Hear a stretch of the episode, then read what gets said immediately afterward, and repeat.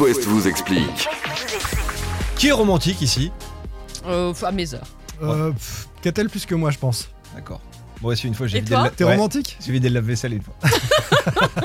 Lamentable. Mardi prochain, 14 février, jour de la Saint-Valentin. Alors, euh, l'amour, c'est de la magie. Ah Mais oui. toi, Catel, tu veux nous expliquer que c'est aussi de la chimie. Oui, parce que plein de molécules entrent en jeu dans la relation amoureuse. Exemple, l'ocytocine, je vous en ai déjà parlé, l'ocytocine, c'est euh, la molécule euh, connue pour réguler le système d'attachement chez la femme et chez l'homme.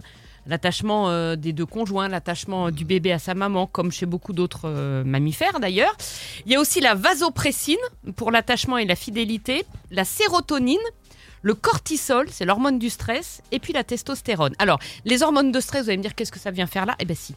Le cortisol... euh, le couple, est- c'est du stress, hein, évidemment. eh ben voilà, le cortisol est présent principalement lors des six premiers mois de la relation, quand il y a un peu d'insécurité. Tu vois, tu sais pas trop. Bah, si- quand c'est bien, en fait. Les six premiers mois, quoi. Bah dis donc, elle va être contente. Enfin, Allez, tout le monde le sait. Allez, première Bon, sortie, Tu veux... one point. Ok. Non mais je la fais exprès cette chronique pour Oui, voir oui, non, combien mais de temps on sait vous bien, tenez. Catel. Donc Je l'hormone connais du ton stress. histoire de vie aussi, hein, ça fonctionne très bien ce que je viens On, de oui, dire. mais on n'est pas là pour parler de ça. L'hormone du stress, donc pendant les six premiers mois, là où on se dit oh là là, est-ce que ça va durer tout ça La sérotonine, surnommée l'hormone du bien-être, remplace dans la phase suivante, hein, Mhm. elle remplace l'hormone du stress, donc l'hormone du bien-être dans la phase suivante, et puis au bout d'un ou deux ans de relation, euh, tout ça revient à la normale et c'est la phase euh, dite d'amour compagnon, la phase plus durable. Chiant, quoi. Je me fais chier, ouais. Voilà, d'amour plus Deuxième, durable.